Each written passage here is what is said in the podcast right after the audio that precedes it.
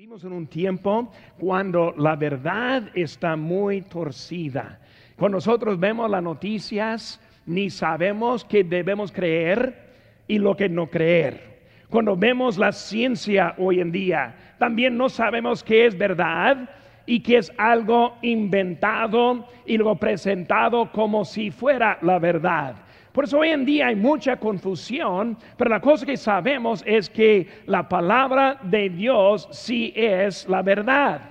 Sabemos que la Biblia tiene la respuesta por cualquier duda que hay en este mundo. Y una, una, cosa importante que vamos a ver esa mañana, que para mí es un estudio muy bonito, es acerca de por qué permite Dios el sufrimiento. ¿Por qué permite Dios el sufrimiento. Cuando vemos el mundo hoy en día, ¿por qué Dios simplemente no pare esta, este coronavirus? ¿Por qué Dios no pare la pandemia? ¿Por qué no Dios no pare la violencia? Y cuando vemos esas preguntas, el mundo ahora está en mucha confusión pensando por qué Dios permitirá eso. Cuando vemos la confusión y la vemos aquí en Habacuc, vemos que cada día la violencia en las calles de nuestras ciudades está aumentando y la condición de este mundo está empeorando. El odio sigue aumentando en nuestro mundo y nuestra sociedad. Cada día ejecuciones por el cartel y la mafia cada día la policía está emboscada y luego ejecutada. Cada día se matan miles de bebés en el nombre del aborto. Hermanos, cada día genocida que vemos en otros países y en otros lugares. Hermanos, la, falta de, de, seguridad y la falta en este mundo es algo serio hoy en día. Y lo que vemos con Habacuc en versículo 2 comienza con la, frase, la pregunta, ¿hasta cuándo? Señor, viendo todo esto, ¿hasta cuándo? ¿Hasta cuándo vas a permitir eso? Cuando vemos el libro de Habacuc, vemos que Habacuc es categorizado como teodicea, que significa que es la explicación de por qué un Dios perfectamente bueno todopoderoso y omnisciente permite el mal. El otro semejante como ese libro Habacuc es el libro de Job.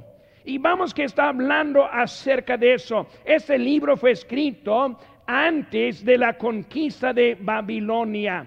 Y vemos que estuvieron listos para entrar en la cautividad cuando Habacuc empieza a preguntarle a Dios acerca del empeoramiento de la, de la sociedad. Antes del sufrimiento verdadero, Él está haciendo estas preguntas. En la contista vemos que el rey de Israel fue ejecutado. Vemos que muchos otros eran matados en ese tiempo, fueron matados. Hermanos, muchos fueron llevados a la cautividad. Pero antes, cuando todavía las cosas difíciles no habían llegado, esta pregunta, ¿hasta cuándo, Señor?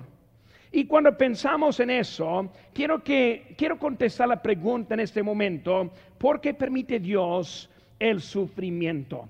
Cuando pensamos en eso en esta mañana, la primera cosa que vemos es la realidad del mal. En versículo 1 dice la profecía que vio el profeta Habacuc. Cuando hablamos de la profecía, podemos ver unas cositas acerca de la profecía. La profecía es una visión divina. Y cuando pensamos la visión de algunos profetas, siempre me acuerdo de la visión de Isaías. Y luego la, visión de Isaías, aproximadamente 150 años de la vida de Habacuc, vemos que él dijo en Isaías 6.1, vi yo al Señor sentado sobre un trono alto y sublime, y sus faldas llenaban el templo. Vemos que con Isaías, con su visión, él lo vio a Dios en el cielo. Él lo vio en su trono. Él lo vio en su poder y todopoderoso como era Dios. Pero vemos que Habacuc, su visión es poco diferente. Cuando Isaías vio a Dios, vio a Dios haciendo todo y controlando todo. Pero con Habacuc él ve otra cosa. Él está viendo el punto de vista del mundo. O sea que él no está viendo Dios en su lugar de autoridad, sino él está viendo el mundo en caos. Y por eso vino algo diferente en la profecía de Habacuc. Él no vio a Dios en su esplendor. Él miró alrededor y vio la violencia diaria. Él vio la fealdad del pecado como Habacuc nosotros también podríamos ver alrededor hechos de violencia, el odio que existe en todos lados, ofensas en contra de los inocentes, que incluye hasta los niños también, las enfermedades, el hambre, la codicia, los desastres naturales. Y viendo alrededor, somos como Habacuc, viendo todo lo que está pasando. Para poner todo un poco más enfoque en esta mañana, nosotros como nación experimentamos una tragedia grande en el 11 de septiembre de 2001. Y cuando pensamos en eso, vimos la maldad muy cerca de nosotros. 2.973 murieron en ese día. Pero cuando vemos el mundo en 2004, la tsunami de Asia mató 280 mil personas. La malaria mueren 2 millones cada año. 26 mil 500 niños mueren cada día. En 1994, la genocidia de Ruanda igualó a dos tragedias del 11 de septiembre cada día por 100 días. Por lo que nosotros vimos en un momento, el mundo ya lo sabe cómo es. Y nosotros en nuestro país no hemos visto tantas dificultades como hemos visto últimamente. Pero nosotros viéndolo, estamos haciendo la, la, misma pregunta. ¿Es la realidad de la maldad? Vemos también la siguiente cosa, es el permiso. Cuando pensamos en la maldad que hay, vemos que también Dios da su permiso. Una encuesta de Barna dice, si pudieras hacerle una pregunta a Dios y supieras que Él te daría la respuesta, ¿qué preguntarías? La respuesta más común fue, ¿por qué hay, porque hay dolor y sufrimiento en el mundo? Vemos que el mundo en general hace la misma pregunta. ¿Cómo es que Dios permite todo esto que está pasando? ¿Cómo es que Dios permite el tiempo ahora de COVID? ¿Cómo es que Dios permite la maldad que hay? Y cuando pensamos en eso, ha sido una pregunta en todas las épocas. Epicuro allí en el año 350 hasta antes de Cristo él dijo algunas preguntas. Él dice, si Él, hablando de Dios, si Él está dispuesto y es incapaz, es débil. Si Él, hablando de Dios, si Él es capaz y no está dispuesto, entonces Dios no es bueno. Y lo dice, si Dios está dispuesto y capaz, entonces, ¿de, qué fuente son los males, los males? Y luego la pregunta si no está dispuesto ni es capaz, ¿por qué se llama Dios? Unas preguntas que ha tenido el hombre en toda la eternidad, todo en la historia. Hermanos, el sufrimiento constituye sin duda el mayor desafío para la fe cristiana. Su distribución y grado parece ser completamente aleatorio y por lo tanto injusto, lo que dijo John Stott. Hermanos, cuando hablamos de eso, Dios permite algo que para nosotros no es lógico. Y hasta que hay muchas iglesias y muchos predicadores que predican que Dios no permite las cosas malas. Y si algo mal está en su vida es porque le falta la fe. Si algo está mal en su vida es por la desobediencia que existe. Pero si usted vive bien y obedece a Dios, ni una cosa mala le va a pasar. Pues eso suena bonito. El único problema es que no es bíblico.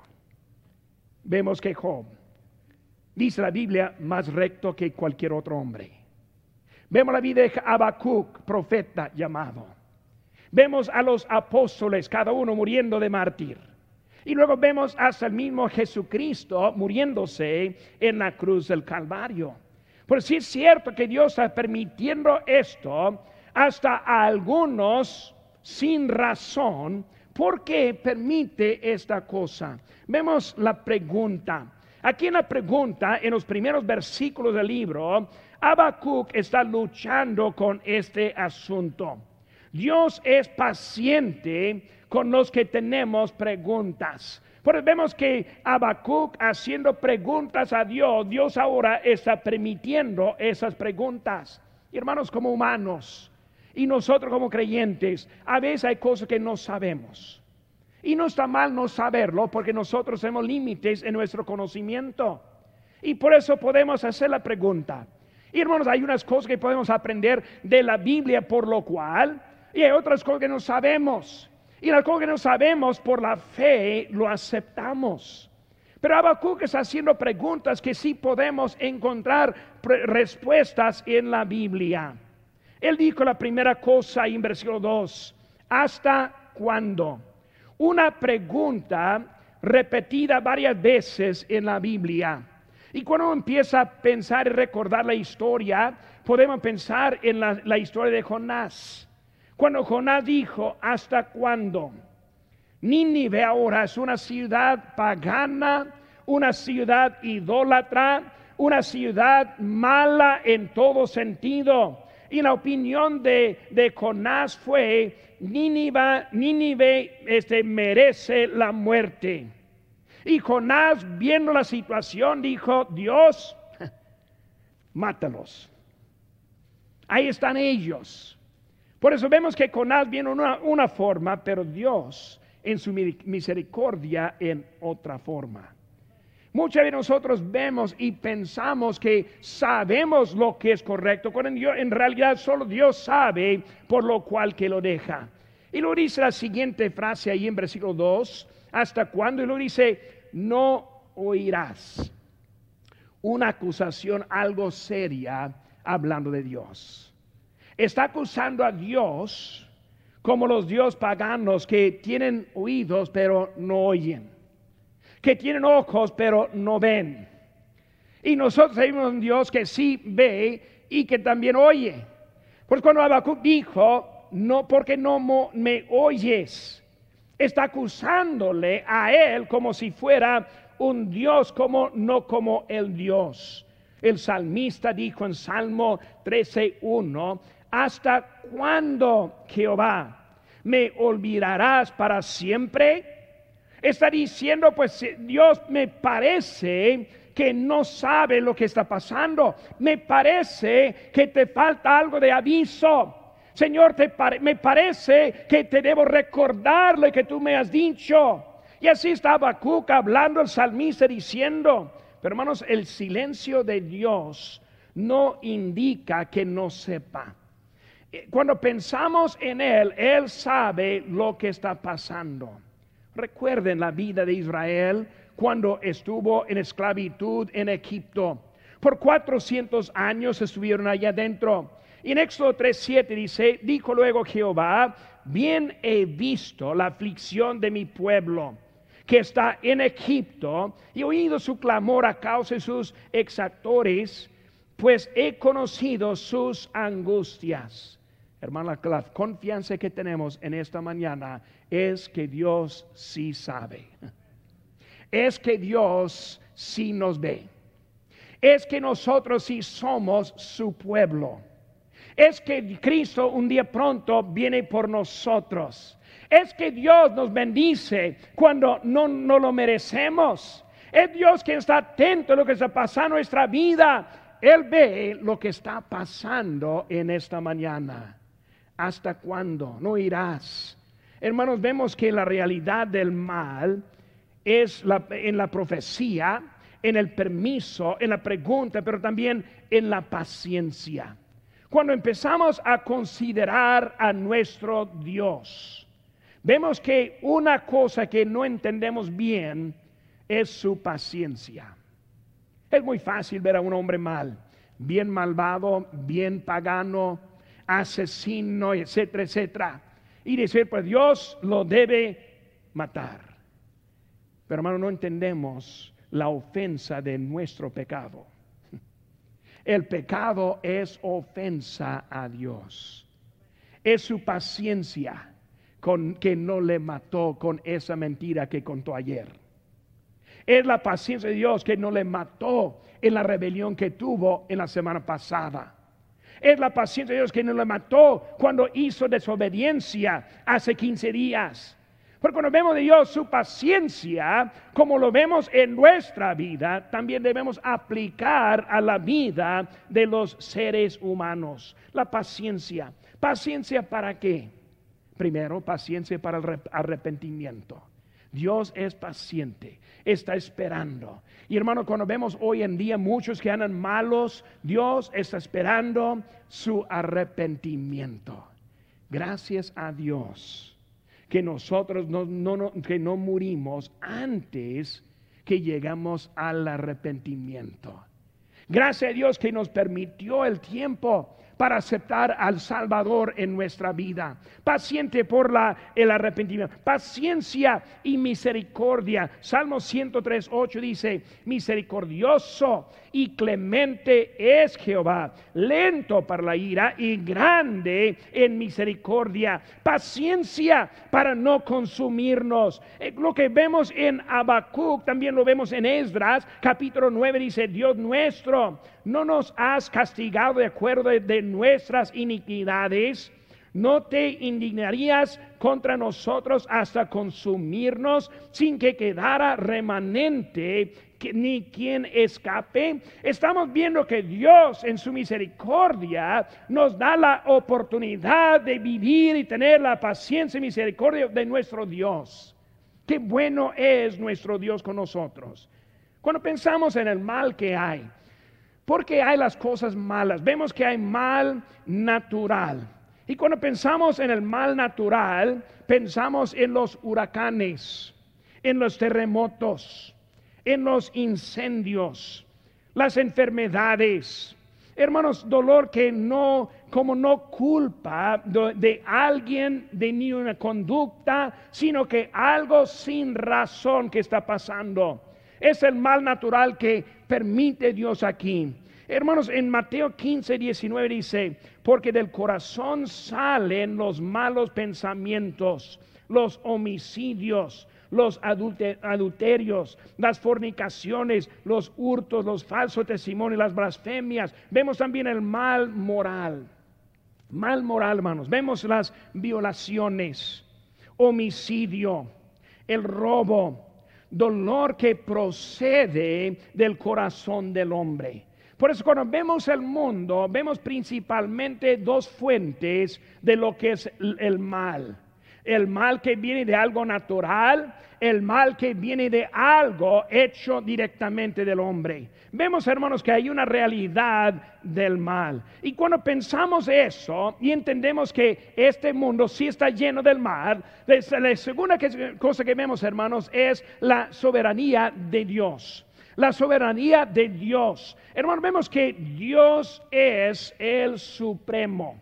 Cuando pensamos en cómo es Dios soberano, que Dios sabe lo que está pasando, que a Dios no le falta la sabiduría, o sea que Él sabe todo lo que hay, Él está poniendo todo en orden, un día va a arreglar todo lo que estamos viendo en el libro de Apocalipsis, entendemos que Él ahora está viendo lo que hay, Dios es el supremo. La pregunta, hermanos, más importante es una pregunta de perspectiva correcta. Por eso la, la pregunta es esta, ¿qué dice mi problema sobre mi Dios? O sea que cuando yo digo, pues desde que Dios me falla en mi opinión, Eso está indicando el poder de mi Dios. La pregunta muchas veces con nosotros es, ¿qué dice mi problema sobre mi Dios? O podemos tener la pregunta, ¿qué dice Dios sobre mi problema? Por eso muchos quieren definir a Dios con los problemas que viven. Señor, si tú me hagas esto, Señor, si tú me des esto, Señor, si tú cures a mi, abuelita que está muy malita, entonces yo te serviré por el resto de mi vida. Eso está diciendo que, que Dios está definiendo. Hermanos, cuando Dios merece nuestra obediencia, ni modo lo que pasa con su abuelita. Es Dios quizá, pero muchos están poniendo, si Dios es real, Él me haría aquella cosa. Queremos medir el poder de nuestro Dios con los problemas que yo tengo en mi vida. Y hermanos, en mi vida no hay tiempo para dar testimonios de todo, pero yo he visto literalmente milagros en mi vida. Yo les podría contar milagro que no es algo de consecuencia o algo de casualidad, sino un milagro directo. Si un día quiere, pues pregúnteme, yo le digo. Milagro directo. Pero saben que hermanos, a veces no. A veces no hace lo que yo quiero. Yo he, tenido también un tiempo de vida en cuanto yo he ayunado por días, esperando a Dios por algo muy necesario. Y al final mi voluntad no fue hecha. ¿Qué está diciendo? ¿Dios me falló? No, Dios no me falló. Dios es el quien es soberano. Dios es el quien sabe todo. Dios es el quien es supremo. Yo soy su siervo, Él no es mi siervo. Por hay que tener perspectiva correcta cuando hablamos acerca de Dios. Lo que dicen muchos del mundo hoy en día, si Dios existiera, no habría la maldad que nosotros veamos hoy en día. Estamos culpando a Dios y la existencia de Dios según lo que nosotros queremos ver de Él. Dios es la autoridad sobre todo. Tengo que decir otra vez, Dios es la autoridad sobre todo. Una vez más, Dios es la autoridad sobre todo. Amén. Por eso, hermano, cuando pensamos en eso, Salmo 103, 19 dice, Jehová estableció en los cielos su trono y su reino domina sobre todos. Él es la autoridad. Hermano, Dios, Él nos ha sorprendido. Nos ha sorprendido. Eh, hermano, cuando pensamos en eso, vemos el hecho del hombre. En Hechos 2.23 dice, a este, entregado por el determinado consejo y anticipado conocimiento de Dios, prendisteis y matasteis por manos de inicuos crucificándole. Hablando de Jesucristo, el hecho del hombre, ¿qué hizo el hombre? Mató a Jesucristo, le llevó a la cruz. A nosotros que somos creyentes entendemos que Dios, digo de Cristo, de su voluntad, Él fue a la cruz del Calvario. Él es supremo, Él es soberano, Él es la autoridad. Pero de todas maneras, hermanos, fue llevado por hombres, hombres malos con malos pensamientos, con malas decisiones, con mal deseo.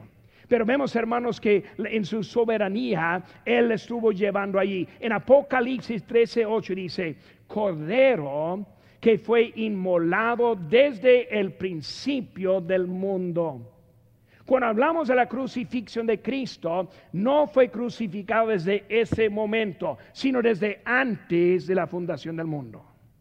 Su nacimiento no fue del momento, sino desde antes de la fundación del mundo. O sea, Dios tiene todo en control y a su tiempo. Nosotros estamos viviendo en lo que Él está dándonos hoy en día. Vemos también su amor. Él estuvo de acuerdo de salvarnos sabiendo lo que iba a costar. Eso es algo para considerar. Dios antes de la fundación del mundo. Ahora, si creamos el mundo, van a pecar, me van a rechazar. Si creo el mundo, voy a tener que ir en la persona de Jesucristo, dar mi vida en la cruz del Calvario. Si, creo el mundo, la maldad que va a suceder va a suceder. Y en su amor creó al mundo. Hermanos, nosotros no lo entendemos, Dios lo entiende. Nosotros vemos a nuestro, nuestra vista tan corta y tan pequeña tratando de alinear Dios a mi opinión. Alinear a Dios a lo que es mi sabiduría. Cuando nosotros no sabemos mucho acerca de Dios. Dios nos ha sorprendido en lo que hay. Su amor es para nosotros. Él quiso pagar el precio. ¿Cuánto? Sabiendo lo que los que iban le iban a rechazar. Hermanos, cuando pensamos en eso, vemos que Dios siempre está viendo y viendo lo que nosotros necesitamos. Una cosa, hermano, como pastor, nunca me quejo de los que no asisten con los que se asisten. ¿Por qué? Quiero apreciar a los que estamos aquí. Doy gracias a Dios por nosotros esta mañana. Oro por los que no pueden estar. Hay varios que en este momento están sufriendo viendo en línea. Eh, quieren estar aquí pues con todas las ganas, pero no pueden. Hay otros que deben estar, pero no están. Pues saben hermanos, yo estoy aquí para traer el Evangelio a nosotros hoy en día. Dios en su amor, Él sabiendo la situación, Él está poniendo todo en su lugar. Hermanos, cuando vemos el fin de su amor, vemos que Dios, eh, su amor está derramado sobre los que, los que estamos aquí en ese día, los que, los que eh, obedecen. El amor produce la oportunidad. Dice el porque de tal manera amó, amó, Dios al mundo que ha dado a su Hijo unigénito para que todo aquel que en Él cree no se pierda. Hermanos, está diciendo que hay una oportunidad por el amor de Dios. El amor, el amor, hermano de Dios, no salva, sino que abre la oportunidad a la salvación. Su amor es suficiente para todos, pero solo los que le obedecen van a experimentar el perdón de sus pecados. Por hermano Dios, Él está dispuesto para todos pero no todos están aceptando. Cuando vemos su fin, el fin del amor, Romanos 1.18 dice, porque la ira de Dios se revela desde el cielo contra toda impiedad e injusticia de los hombres. Vemos que Dios tiene amor, pero hermanos, en esta mañana, si no respondamos a su amor, no vamos a experimentar el efecto de ese amor. El año 2020 nosotros no lo pudimos ver venir, ni lo pudimos imaginar. Pero saben que hermano, Dios ya lo sabía. Hay muchos que todavía no saben qué deben hacer. Hay muchos que piensan que no es esencial asistir en la iglesia. Y hermanos, hasta algunos creyentes creen eso. Hay iglesias que decidieron no tener cultos desde el marzo hasta el fin del año por esta pandemia. Pues hermano, quizás en las primeras semanas, cuando pudimos estar aquí presentes, nos levantamos los domingos temprano, nos bañamos, nos vestimos y luego nos sintonamos en, la tele o en, la computadora celular y nos alistamos para escuchar bien en ese momento. Bueno, yo sé qué está pasando mientras que sigue el tiempo. Los que están sintonizando, algunos están siguiendo, pero otros más al rato lo van a ver, o tal vez mañana, o cuando están viajando al trabajo, y estamos perdiendo el contacto que también antes tuvimos leí un artículo en esta semana que dijo que es probable que esta pandemia no va a mejorar hasta el fin del año 2021 y probablemente entrando en 2022. ¿Hasta cuándo? ¿Hasta cuándo va a dejar al lado la obediencia? ¿Hasta cuándo va a dejar la confianza en otra cosa. Hermanos, hay que decidir seguir a lo que Dios nos está diciendo. Mientras que cristianos piensan que están cuidándose, mi pregunta es, ¿y a qué costo? ¿A qué costo está cuidando la vida? Con mi madre hasta ahora, ella tiene Alzheimer's ahora en un asilo de ancianos y ella tiene desde marzo sin ninguna visita. Y según ese artículo que leí, probablemente sin ninguna visita en todo el año que entra. Ahora ella tiene 81 años, avanzada en Alzheimer's y va a morir solita en vez de con una visita a alguien. ¿Hasta cuándo? ¿Hasta cuándo? ¿Hasta cuándo vamos a seguir eh, viendo eso, hermano? Lo que, lo que hay que hacer es escuchar en eso. En esta semana escuché de una familia que decidió no ir a la iglesia por el riesgo de la pandemia y ahora en esta semana tiene el COVID. ¿Hasta cuándo? Yo entré en Sams en esta semana y no quise entrar.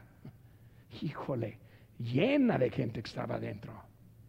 Hermanos, necesitamos entender, Dios no está sorprendido. Vemos solo que Dios no está sorprendido, sino también Dios tiene la sabiduría. Dios en su sabiduría, vemos hermanos que la maldad y el sufrimiento no es algo raro para con Dios y no debe ser raro tampoco para nosotros. Cuando vemos sufrimiento, es algo que siempre hay. En Juan 16, 33 dice, estas cosas he hablado para que, para que en mí tenga, tengáis paz.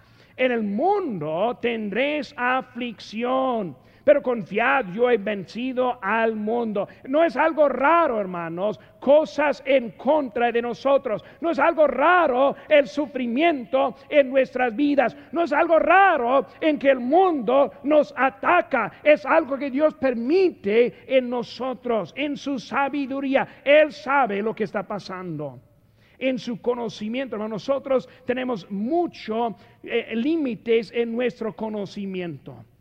Si nosotros supiéramos, si supiéramos que vendría mañana, ¿qué haríamos hoy? Si nosotros pensáramos que Cristo vendría el día de mañana, ¿cómo afectaría la conducta nuestra el día de hoy? Muchas veces no entendemos las cosas que no sabemos. El mes pasado, un pastor con su familia joven se accidentó en Nuevo México. En ese accidente se mató el pastor y su esposa, dejando sus tres hijos pequeños vivos. Si hubieran sabido lo que iba a pasar, ¿qué habrían hecho? Nosotros vivimos la vida pensando, imaginando, pero no sabiendo lo que viene en esta vida. Familias que se reubicaron dejando su iglesia para perder a sus hijos en el mundo a largo plazo. Si hubieran sabido cómo hubieran respondido en ese momento. Muchos alejándose de asistencia de su iglesia por precaución, pero mi pregunta es, ¿a qué costo? Hermanos, nosotros no sabemos, Dios es Él quien sabe.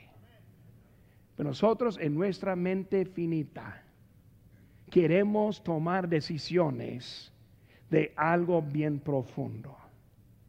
Consecuencias bien pesadas que depende de nuestra decisión con Dios. Dios sí sabe todo. Dios sí va a responder. Vemos aquí nuestro pasaje, hermanos, Habacuc 1.5, dice, mirad entre las naciones y ved y asombraos porque haré una obra en vuestros días que aun cuando se os contare, no la creeréis. ¿Qué está diciendo? Algo muy grande sucederá. Algo muy grande va a pasar. No te preocupes, Habacuc, por lo que estás viendo. Dios sí está en control. Y hermanos, de esta manera Dios sí está en control de nuestra situación. Vemos, hermanos, su sacrificio. Cuando vemos su sacrificio, vemos que lo que hace Dios siempre es bueno. Lo que hace Dios siempre es bueno. En la creación, en el sacrificio de Jesucristo, en la vida santificada y obediente que Él produce en nosotros, siempre es algo bueno. Una cita que quiero que veamos es que Dios no es el autor del mal, ni tampoco es víctima del mal. Vemos que Dios, Él está en control. El Calvario, hermanos, fue resultado del plan de Dios y no por la debilidad de Jesucristo. Vemos que Dios permitiendo algo duro en la vida de su Hijo para el bien de nosotros por nuestra vida, qué estamos pensando o qué estamos planeando. Vemos, hermanos, ya hemos visto la realidad del mal, también la soberanía de Dios. Número tres, hermanos, vemos la esperanza de la redención. La esperanza de la redención. Cuando pensamos, hermano, la vida, ¿qué esperamos tenemos en la redención? No puedo explicar esta pandemia. Ah, yo tengo mi forma de creer como usted también. Hay unos convencidos en unas cosas y otros convencidos en otras cosas. A nosotros queremos mantener un, medio para la, protección de nosotros, pero todos tenemos nuestra idea. Pero hermano, cuando pensamos en, esto, vemos que ¿qué es la esperanza? La esperanza no es en esta vida, sino es en la redención. O sea, en la salvación que hay. Vemos, hermano, capítulo 2 de Habacuc, capítulo 2, versículo 1 dice, sobre mi guarda estaré. Y sobre la fortaleza afirmaré el pie. Y, velaré para, para ver lo que se me dirá. Y qué he de responder tocante a mi queja. Versículo 4. He aquí que aquel cuya alma no es recta se, se enorgullece, mas el justo por su fe vivirá. Cuando hablamos, hermanos, de la esperanza y redención, primera cosa es vivir por la fe. Vivir, siempre hemos predicado eso. Cuando nosotros vivimos en paz, predicamos, hay que vivir por la fe. Cuando vivimos antes de pandemia, predicamos vivir por la fe. Cuando todo anduvo, bendecido, la economía perfecta, cuando tuvimos todo el gobierno en orden, la mi predicación era vivir por la fe, pero también en la pandemia, vivir por la fe. En la falta, vivir por la fe. En la inseguridad, vivir por la fe. No cambia el mensaje de la, vida. Dice aquí en el versículo 1, mi guarda estaré. Mi guarda estaré. Hermanos, yo sé quién me sostiene. Yo sé quién me va a bendecir. Yo sé quién me, me cuida es nuestro Dios que es a nosotros. Hacia el, pasto, el pastor de Nuevo México. Dios es suficiente. Hacia los hijos huérfanos, Dios es suficiente. ¿Por qué? Porque yo entiendo quién es mi Dios. Salmo 23, 4 dice, aunque ande en valle de sombra de muerte, no temeré mal alguno, porque tú estarás conmigo. Hermanos, yo sé quién viene otra vez. Vemos la visión que tiene eh, este Habacuc, versículo 2 de capítulo 2 dice, y Jehová me respondió y dijo, escribe la visión y declárala en tablas para que corra el que leyere con ella en ella. Vemos, hermano, la visión por fe ver por fe obedecer, por la fe seguir adelante, por la fe no, no, no desmayar ni desviarnos en la vida. Dios tiene todo para nosotros en este tiempo, hermanos. Por la fe esperamos las bendiciones. Por la fe estamos esperando que nos va a cuidar el día mañana. La fe que necesita. El justo por la fe vivirá. Gozo. Gozo en la salvación. Vemos, hermanos, el gozo perdido. Nosotros perdemos el gozo cuando no esperamos en el Señor. Cuando no confiamos en Él para el día de mañana. Cuando no creemos que nos va a cuidar. Cuando nosotros no creemos que vamos a aguantar. Si no tenemos esa confianza, perdemos el gozo. Perdemos el gozo cuando no mantenemos la mira en Dios. Recordando como Pedro, viendo las olas, y luego él empezó este, en eso, en Mateo 14 lo vemos, hermanos, en, en miedo en vez del lugar de fe. Cuando él estuvo viendo a Cristo, bien estuvo. Cuando miró al agua, ya no bien. Hermanos, hoy en día muchos ven a la política. Voy a hablar un poco en eso en la tarde. Muchos ven a la pandemia. Muchos ven a la economía. Muchos ven a la falta de seguridad y el peligro que hay. Y cuando están viendo eso, están perdiendo donde debe estar la visión. El gozo perdido. Vamos a seguir, hermano. El gozo recuperado. Se recupera cuando reconoce su necesidad.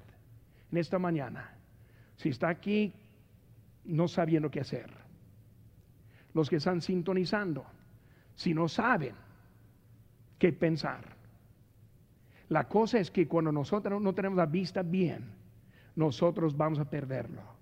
Por eso primero reconoce su necesidad. Mateo 28, 30 dice, dio voces diciendo, Señor, sálvame. Cuando Pedro estuvo allí, hundiéndose, viendo el, viendo el mar, paró, miró a Cristo y dijo, Señor, sálvame. Y Cristo le salvó reconoció su necesidad. Ahora no, quiero, no quiero puras pedradas, pero aquí viene una. Hay los que han tomado malas decisiones en esta pandemia. Y ustedes saben quiénes son. Yo sé a varios, no todos, pero yo sé a varios. Hermanos, es tiempo reconocer. Señor, sálvame. Yo no sé cómo puedo sacarme de este pozo. Yo no sé cómo puedo sacar de este lodo. Señor, te necesito. Si va a recuperar su gozo, hay que reconocer la falta que hay. Cuando Pedro, pues por fin quitó su mira de abajo, quitó de bajándose, miró a Cristo, Señor, sálvame, reconoció su necesidad y Cristo dispuesto para salvarle. Hay que reconocer esa necesidad. Y luego también, hermanos, hay que tener el gozo mantenido. Cuando pierde el gozo, hay que recuperarlo, pero también hay que mantenerlo. ¿Cómo mantenemos el gozo? Lo mantenemos, hermanos, por la obediencia, la única manera. Si está viviendo en desobediencia, nunca va a recuperar ese gozo. Y cuando ya lo tiene recuperado por reconocer lo que hay, sigue ahora la obediencia para mantener ese gozo que hay. Hermanos, dar gracias en vez de quejarse. Primera Tesalonicenses 5, 16 dice, estad siempre gozoso. Luego sigue diciendo, dad gracias en, en todo porque esta es la voluntad de Dios para con vosotros en Cristo Jesús. Hermanos, hay que dar gracias a Dios por lo que nos ha dado para entender que es Él el gozo que viene. Seguimos mirando abajo. Seguimos desesperados. Seguimos en confusión. Y hermanos, no, no estamos terminando todavía con eso. Miedo va a haber, va a haber mucho. Pero hay que tener la mira en la dirección correcta. ¿Quién es Él? Quien nos salva. La fuerza, hermanos, es de Él. La fuerza es de Él. No se puede servir en su propia fuerza. Dice bien Proverbios 3:5, fíate de Jehová de todo tu corazón y no, no te apoyes en tu propia prudencia. Jesucristo quiere llevar nuestra carga. Dice la Biblia en Mateo 11, 28, venid a mí todos los que estáis trabajados y cargados, yo os haré descansar. Vemos que es Él quien quiere proporcionar nosotros lo que necesitamos para seguir en esta vida. Y luego seguir con confianza. Seguir con confianza. Capítulo 2 versículo 20 de nuestro texto. Dice, mas Jehová está en su santo templo. Calle delante de él toda la tierra. Habacuc. ¿Hasta cuándo? ¿Me oye, Señor? ¿No ves lo que está pasando? Eh, Señor, ¿no, no estás atento de mi necesidad? Y ahora está diciendo, hay que confiar en Dios, en Dios. ¿Por qué permite Dios cosas malas? Porque permite las fallas. Yo podría dar muchas razones bíblicamente, pero todo está basado en esto. Él sabe lo que yo necesito para mi bien. Él sabe lo que usted necesita para seguir adelante.